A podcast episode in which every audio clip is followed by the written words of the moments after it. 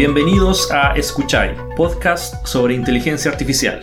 Mi nombre es Diego, me encuentran en De Arenas C en Twitter y nos encuentran en Escuchai en Twitter. Me encuentro en este nuevo episodio con Simón y una sorpresa. Hola Simón, ¿cómo estás? Hola Diego, súper bien. Yo les eh, digo mi Twitter, me piden en arroba artificial Simón y bueno, muy felices de empezar esta nueva temporada donde tenemos hartas novedades. Como por Entre ellas, por ejemplo, tenemos ahora nuevo sitio web. Y es súper fácil de llegar. Escucháis.com. O sea, más fácil no se puede. Y lo otro, eh, estamos planeando algunos eh, capítulos especiales que ya van a ir saliendo durante este nuevo ciclo.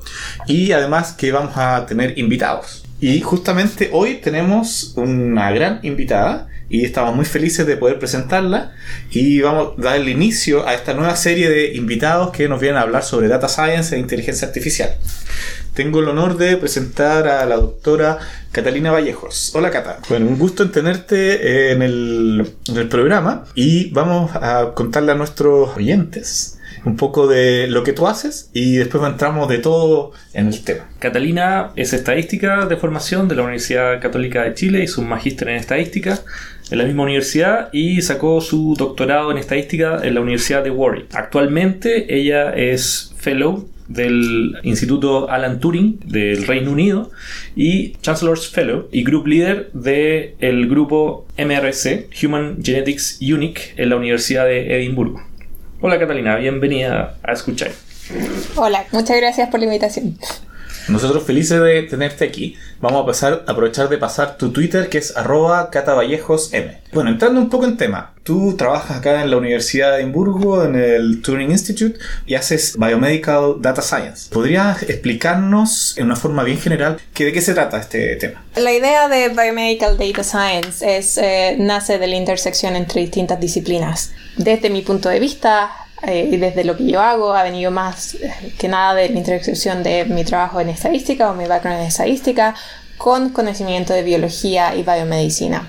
Porque es importante que cuando el, el foco de mi grupo en el fondo es, eh, es crear nuevos métodos que pueden obtener información robusta de datos biológicos y datos médicos, pero no lo podemos hacer solo porque estos datos son muy complejos y en el fondo necesitamos el conocimiento de de dónde vinieron los datos y, ese, y así es como podemos eh, desarrollar métodos que son apropiados y que van a servir y que últimamente otra gente los va a usar en sus datos. Sí. ¿Y cuál sería un, un, ejemplo de algo que se esté trabajando o que haya dado resultado eh, la Biological eh, Data Science? En particular, dentro de mi trabajo, lo que partí trabajando desde mi postdoctorado es en Single Cell RNA Sequencing o Single Cell Transcriptomics. Ajá, Eh, ¿qué es para eso? ellos que no lo conocen, eh, espero que no muchos lo conocen, imagínate que en tu cuerpo, la mayoría de las células que tiene tu cuerpo tienen el mismo DNA. Entonces, si yo saco una muestra de tu cabello o saco una muestra de tu piel y hacemos un DNA testing, vamos a saber que esa célula vino de ti.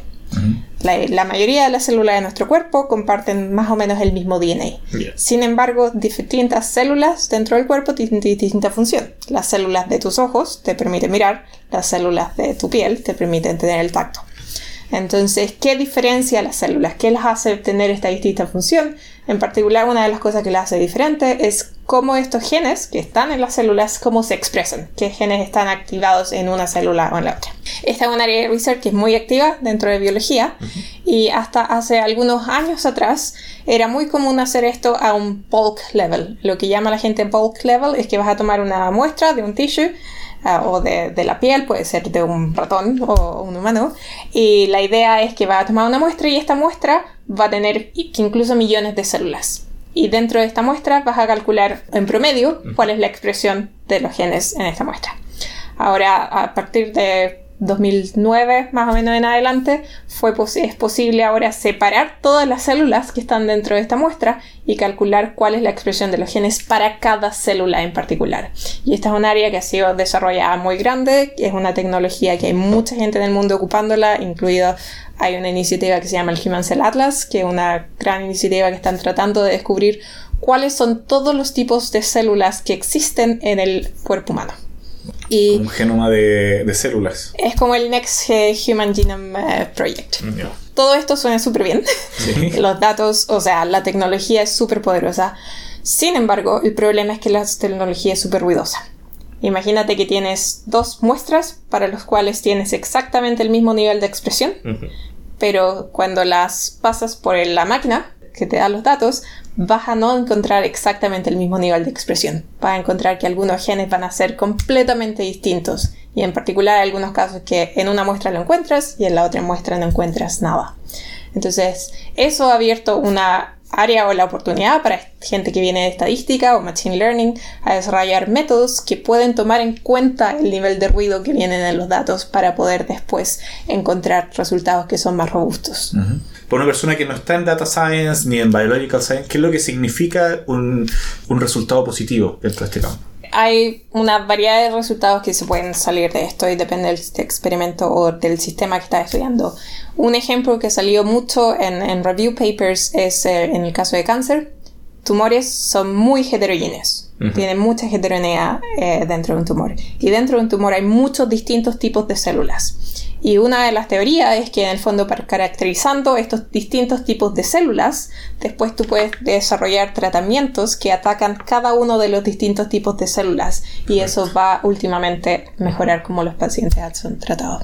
No sé por qué, un poco hasta la fecha, la búsqueda de este tipo de expresiones ha, ha sido como muy puntual, tratando de, de achuntarle como si está o no está, pero como casi univariable. De, Es una aguja, buscar una aguja no empajar, y a- pero ahora la tecnología nos permite hacerlo al nivel, mirar a todos los genes de una manera simultánea y encontrar dónde están las señales. perfecto. Otro de los áreas de investigación que vemos aquí en tu, en tu sitio web, en tu página web, es Electronic Health Records Research. ¿De qué se trata esta, esta línea que sigue más o menos? Esto es un poco distinto de lo que se hablaba antes, que estaba basado más en biología, que es entender cómo funcionan las moléculas dentro de nuestro cuerpo. Pero al final del día, para mantener todo en contexto, nosotros también tenemos que entender cómo esto se relaciona, por ejemplo, con diagnosis o con eh, síntomas o cómo pacientes responden a distintos tratamientos.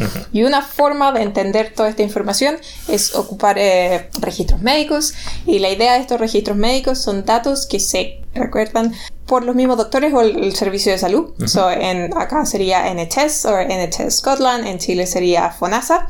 Y la idea es que cada vez que tú vas al médico hay una interacción y van a tener un récord de, por ejemplo, qué medicamento te dieron, qué tratamiento te dieron, qué diagnosis tenías. Y es una la colección de datos que vienen de Electronic Medical Records en el fondo no han sido datos que han sido recolectados para hacer science, son datos que se recolectaron de una manera administrativa en el fondo.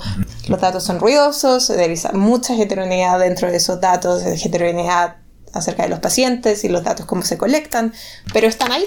Entonces la idea es podemos desarrollar métodos estadísticos o de machine learning para extraer información que es robusta. Suena justamente como un problema anillo al dedo para Machine Learning. Tenemos todos estos datos, no sabemos cuáles son las relaciones que están dentro y como tenemos esta gran cantidad, algunos me imagino que están eh, eh, marcados, eh, con, eh, etiquetados, otros no, se pueden hacer eh, modelos supervisados, no supervisados y es justamente el tipo de problema que vemos todos los días en, en Machine Learning, que se, que se tratan de, de resolver con, con estas técnicas. Correcto, pero hay un big caveat.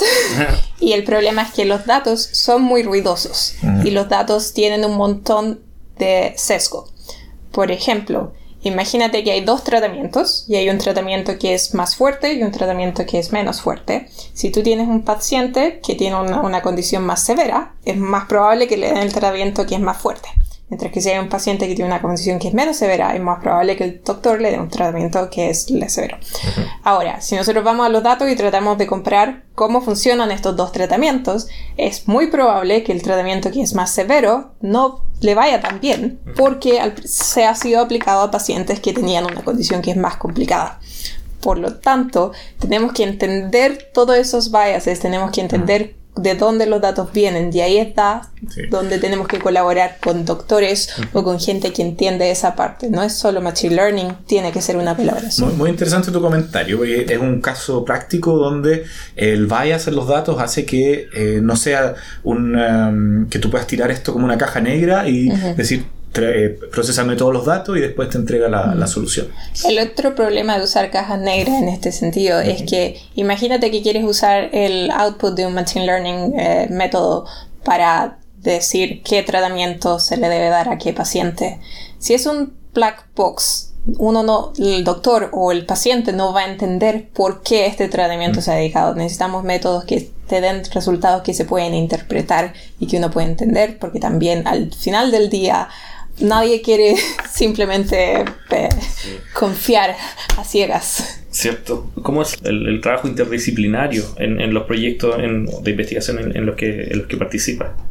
Bueno, donde estoy basada, yo estoy basada en un instituto donde la mayoría de la gente tiene background que es que viene de biología o de medicina, por lo tanto yo interacciono todos los días con gente que está fuera de mi disciplina y es una constante conversación. Parten ideas de, a veces parte de una pregunta biológica en particular, donde han recoleccionado datos eh, de- para tratar de responder esa pregunta.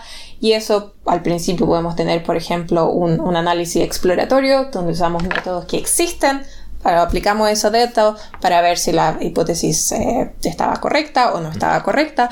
Pero de ahí, mirando los datos, a veces nos damos cuenta, ah, pero este método tiene este problema, no captura ciertos, por ejemplo, imagínate que los datos son muy ruidosos y el nivel de ruido es más alto que lo que el método que estamos tratando de aplicar eh, funciona y eso nos motiva a desarrollar un método nuevo y así sigue el loop. Porque desarrollamos un método, funciona para ciertos datos, pero después algo, la tecnología cambia, los datos cambian, tenemos que ah, cambiar el método.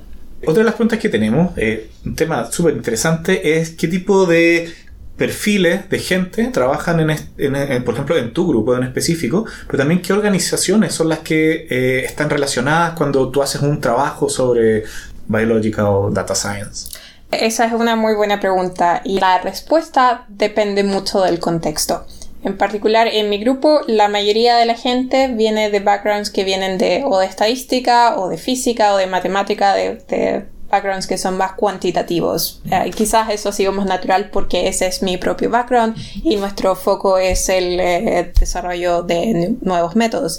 Sin embargo, es más gradual que he tenido estudiantes, por ejemplo, que vienen de biología, que están tratando de aprender cómo estadística funciona y quizás van a hacer proyectos más distintos en los que al principio van a partir, por ejemplo, ocupando métodos que existen en sus datos, pero tratando de entender el método, qué es lo que pasa y cuándo está apropiado, más que un black box. Y en algunos casos me ha pasado que estudiantes después de hacer esta transición terminan siendo capaces de desarrollar sus propios métodos, por ejemplo, extendiendo métodos que ya existen para sus tipos de datos. O sea, hay una transición de, de los dos lados. en, en el otro lado también hay gente que, son, algunos de mis postdocs vienen completamente de computer science o de física, que nunca en su vida han visto datos biológicos anterior, pero están tratando de aprender biología, pero siguen manteniendo sus skills. ¿Tú qué, qué le recomendarías a alguien eh, que quiera entrar en esta área? ¿Cuál debería ser o cuáles son lo- lo- las posibilidades que tiene de estudiar el pregrado, la universidad, su primer título? ¿Por ¿Cuáles serían lo- los que tú recomendarías que debería intentar? Por supuesto, mi pregunta, la respuesta es súper cercana, estadística. Eh, estadística es un, una área que en el fondo hay esta como frase cliché que te deja eh, jugar en los eh, everyone's backyard, te deja jugar en los patios de todo el mundo, porque en el fondo son como machine learning, son Los puede aplicar en todo Claro, son métodos que en el fondo se pueden transferir de un contexto al otro. Ahora, si te interesa estar eh, en un área que sea bien aplicada, sí recomendaría a gente tratar de, cuando estén haciendo su doctorado o estén haciendo su postdoctorado o incluso al pregrado, tratar de interaccionar con gente de otras disciplinas. Y hay programas que hacen eso. En Chile, por ejemplo, I know que eh, sé que en la católica tienen el programa de college, donde la gente en vez de estudiar un programa tradicional, entran a un programa donde es una licenciatura en ciencias naturales y matemáticas y toman cursos de distintas disciplinas y es a nivel de su posgrado donde se especializan. Esa es una alternativa, por ejemplo. Pero para los que no hayan hecho eso y hayan hecho un, un, eh, una, una cosa más tradicional, por ejemplo, yo estudié estadística a mi pregrado, magíster y ¿Tú doctorado. pensaste que ibas alguna vez a terminar en biología? No. No. Eh, eh, eh, cuando estaba en, eh, en mi doctorado iba a conferencias, las pláticas que eran más de biología yo no iba porque en el fondo no entendía, es mucho conocimiento. Pero cuando partí mi postdoctorado estaba, eh, me hice mi postdoctorado en un, un programa conjunto en que tenía una supervisora que era de estadística y también, pero también estaba en otro grupo que venía más de computational biology y dentro de esos dos grupos empe- tuve, eh, partí aprendiendo gradualmente.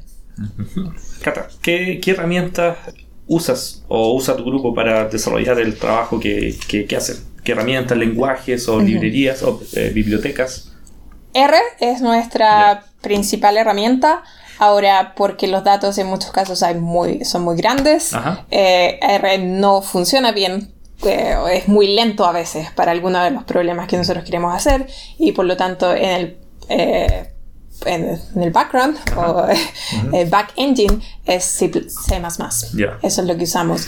¿Qué, Eh, qué- niveles de datos eh, ha- hablamos cuando dice grandes o Depende mucho de, de la situación. Tenemos datos en que vamos a tener información acerca de células, que pueden ser 100 células, pueden ser 1000 células, pero vamos a tener 10.000 genes, por ejemplo, para los que tenemos mediciones. Tenemos otros datos donde tenemos eh, pacientes, donde tenemos, no sé, un par de millones de pacientes, Yeah. pero el, el nivel de covariates que tenemos es mucho menor. Tenemos, no sé, por 100 o 200. No, no es lo mismo que en genética. So, algunos datos son como largos y otros datos son más... cuando dice 10.000 genes significa 10.000 columnas, básicamente, el proceso. Claro. Eh, a otra cosa que nosotros ocupamos mucho es eh, version control. Ujú. eh, en GitHub porque uno de los, eh, yo creo que hay, un, hay mucha gente lo ha mencionado este como reproducibility crisis.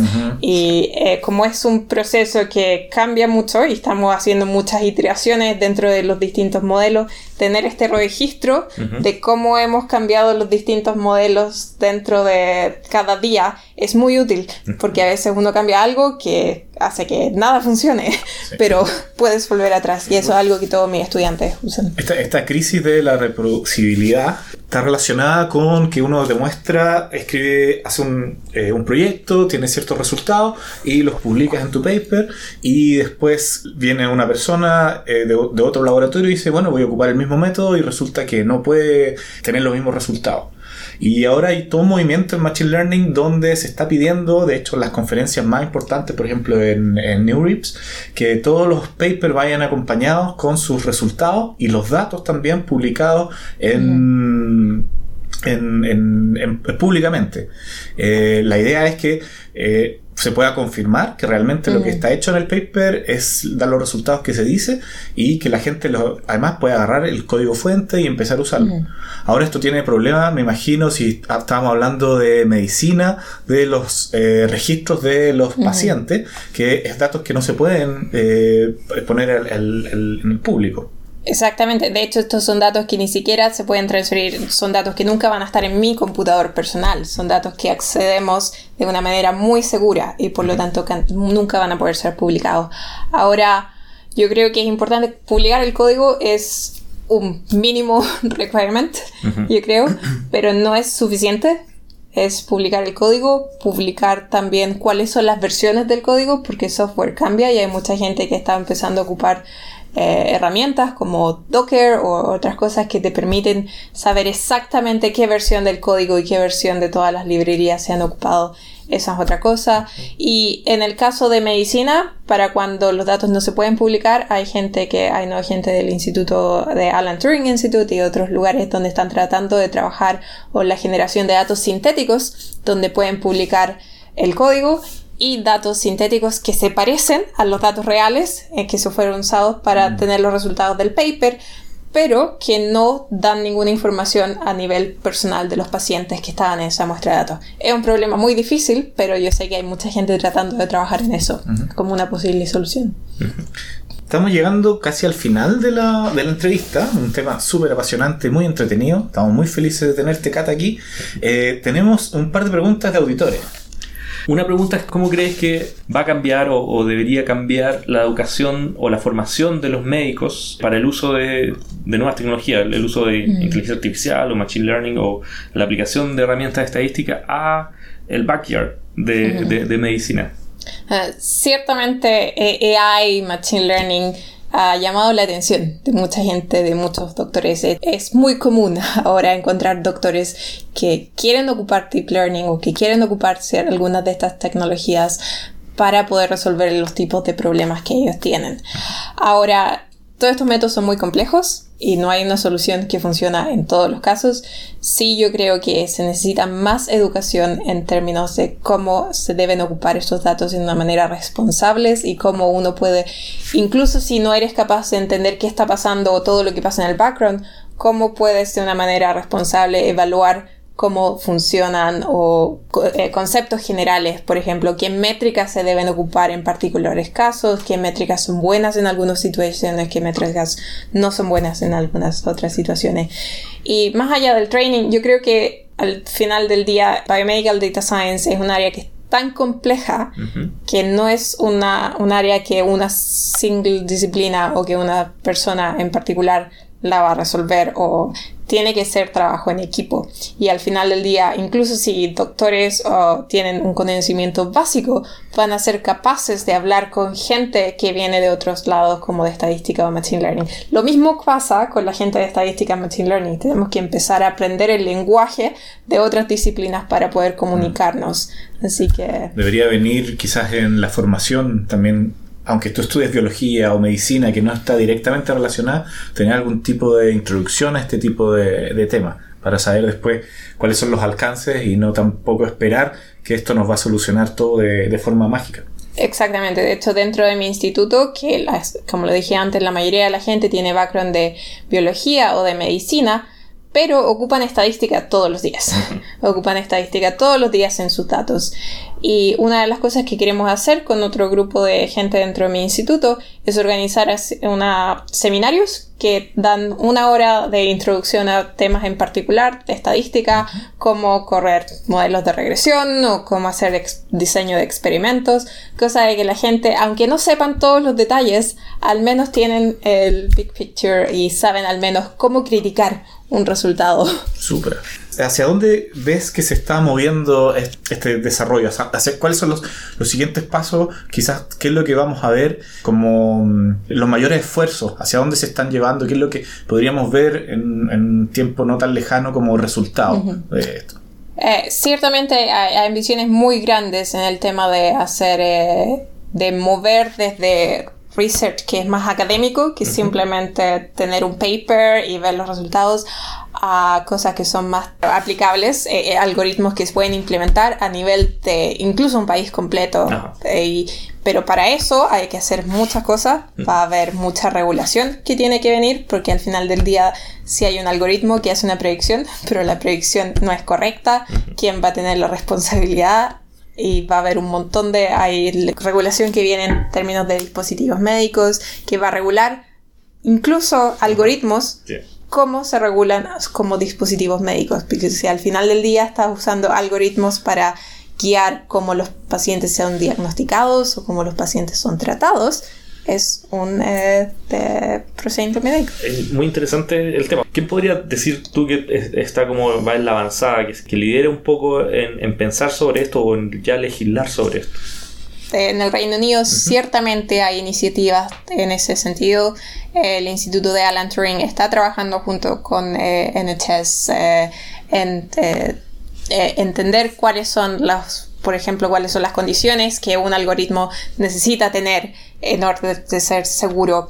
Es un trabajo muy grande, pero ciertamente el programa de eh, Health and Medical Science, el programa de salud y ciencias médicas dentro del Alan Turing Institute, ciertamente está tratando de tomar algún liderazgo en esta área. Excelente. Hablabas de cómo algoritmos pueden ser aplicables.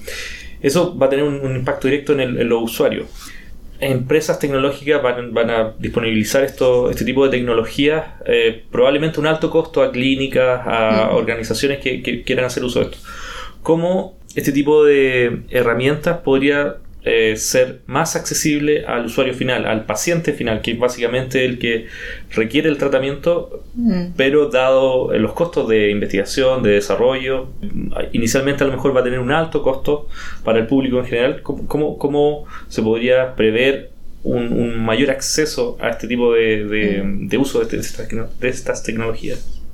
Bueno, de- hay distintas cosas. Por ejemplo, la colaboración entre academia y directamente eh, los servicios de salud es una manera Ajá. de mantener cos- estas cosas no necesariamente a un nivel comercial, pero por lo menos a- la mayoría de las cosas que yo hago, mi primer objetivo no es comercializar. Mi primer objetivo es que las cosas sean open science y que el código esté público y que en el fondo a mí lo que me enorgullece más es si lo ocupan la gente. Claro. Por lo tanto, hay ejemplos en eh, el área de bioinformatics donde hay gente que ha tratado de comercializar algunos de los algoritmos, pero la verdad es que no se han usado mucho, Ajá. porque hay muchos algoritmos que están para datos biológicos, hay muchas librerías, hay muchos recursos y la mayoría de la comunidad va a poner estos algoritmos en eh, repositorios como Bioconductor, que es un repositorio que está lleno de distintos métodos que se pueden aplicar en biología. Así que hay una mezcla.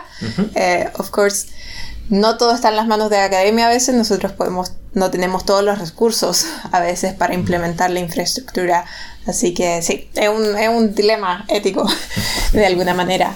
Pero- Bueno, ha sido muy interesante eh, toda la conversación respecto a Biomedical Data Science. Espero haya quedado claro eh, para nuestros auditores. Y como es habitual en el podcast, eh, queremos pasar a las recomendaciones de recursos. Y no sé si tienes alguna recomendación para los auditores que quieran como aprender sobre Biomedical Data Science. Sí, hay, hay muchos recursos que están accesibles en las redes eh, y que son públicos. Ah, en particular, dentro de mi instituto tenemos un programa de Cross Disciplinary Fellows que es para gente que viene de matemática o física o eh, backgrounds que son cuantitativos y que se quieren mover a bi- biología. Y para ellos hay una página web que es xdf.training donde se ha eh, recapitulado, hay una lista de distintos recursos de training, eh, donde hay eh, listas de accesos a particulares libros que están online, hay tutorials que están online, yo creo que eso es un muy eh, punto de partida. Excelente, muchas gracias. Vamos a poner el link en escuchai.com en, el, en el episodio. Simón, ¿alguna recomendación? Sí, lo que yo quería dar una recomendación sobre eh, librerías para hacer eh, Machine Learning. Ha ocurrido un, un cambio un poco que ha, conmovido, ha movido un poco a la, a la- comunidad que trabajamos en Machine Learning, que ha sido que Chainer, una de las bibliotecas más, más usadas, ha dejado de ser, eh, que ya la empresa que, que llevaba, Preferred Network, ha dejado de darle soporte y ahora le va a empezar a dar soporte solamente a PyTorch. Entonces, mi recomendación es los que están usando Chainer, se les va a acabar, eh, ya no van a tener más updates eh, y piensen en cambiarse a otro lado. Por, lo, por mi parte, yo me voy a cambiar a PyTorch. Eh, yo antes usaba Keras, también eh, es eh, funcional, pero PyTorch es de más bajo nivel. Entonces, para alguien que quiera hacer eh, tipo de funciones más complejas, PyTorch es mi recomendación. ¿Tú, Diego, tienes recomendaciones para este episodio? Sí, yo tengo dos recomendaciones. Uno es un curso en Coursera sobre Data Science y eh, eh, medicina estratificada y me- medicina de precisión, que para, un poco relacionarlo con el capítulo de, hoy, que es eh, en Coursera buscar Data SciMed. Eh, es un curso elaborado por la Universidad de Edimburgo que eh, en el fondo habla sobre uso de data science para, en, problemas de medicina y, y medicina de, de precisión. Y la segunda recomendación es una biblioteca eh, llamada Deep Learning Toolkit, que es para hacer análisis de imágenes médicas. Es open source, eh, fue desarrollado por un, eh, por un grupo de, de- de investigación en UCL y es bastante buena porque desde cero puedes ocupar redes neuronales para analizar imágenes eh, y ocuparlas para entrenar para diagnósticos. Por Ahí lo más difícil es tener las imágenes. Y si las tienes, un buen lugar donde empezar. Eh, estamos llegando al final del capítulo. Queremos agradecerte, Cata, una vez más por est- estar dándole el inicio a esta nueva temporada y a estos nuevos episodios con eh, invitados. Y creo que no podríamos haber tenido mejor invitado para iniciar eh, estos, estos capítulos. Sí, ha sido muy, muy venir. interesante la conversación. Eh, muchas gracias por, por venir y por conversar con nosotros sobre eh, Biomedical Data Science. So, muchas gracias por la invitación, un honor ser la primera de esta serie de invitados y les deseo todo lo mejor para lo que se viene. Tengo tengo que escuchar ahora el resto de los capítulos. Así es. Bueno, eh, y para terminar, eh, vamos a terminar con el chiste. Eh, Cata, siéntete libre de no reírte con el chiste. Eh, y en esta ocasión le, le, eh, le toca a Diego. Yo por mi parte me despido. Nos vemos en el próximo, nos escuchamos en el próximo capítulo. Chao, chao.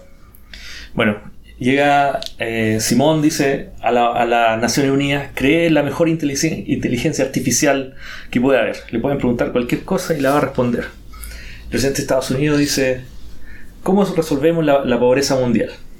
La inteligencia artificial dice, calculando, calculando. Y al rato imprime un papel y con las instrucciones para todos los líderes mundiales. Eh, y les dice, si aplican estas medidas, en un mes se va a acabar la pobreza. Y efectivamente, lo aplicaron las medidas, en un mes estaban todos viviendo mucho mejor.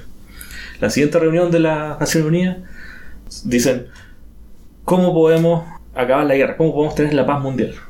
Calculando, calculando, dice la inteligencia artificial.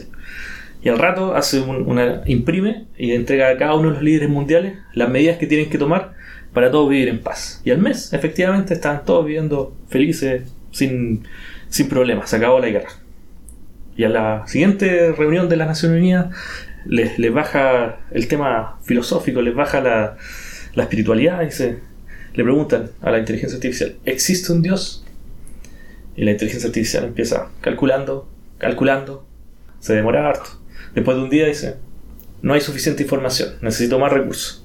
Entonces el presidente de Estados Unidos dice, no se preocupe, le vamos a pasar todos los recursos que necesita para que, para que procese todo lo que, lo que necesite. Ok, la inteligencia artificial empieza a procesar, calculando, procesando. Al día después dice, insuficientes recursos, no se pudo calcular la respuesta. Entonces, pues, los líderes mundiales dicen, pero ¿cómo? Le vamos a pasar todos los recursos que tenemos para que procese toda la infraestructura, todo el acceso a la información, todo lo que necesite para procesar la, la respuesta que necesita. Entonces, inteligencia artificial empieza calculando, procesando, hasta que termina. Y hacen de nuevo la pregunta. ¿Existe un Dios? La inteligencia artificial dice, ahora hay uno.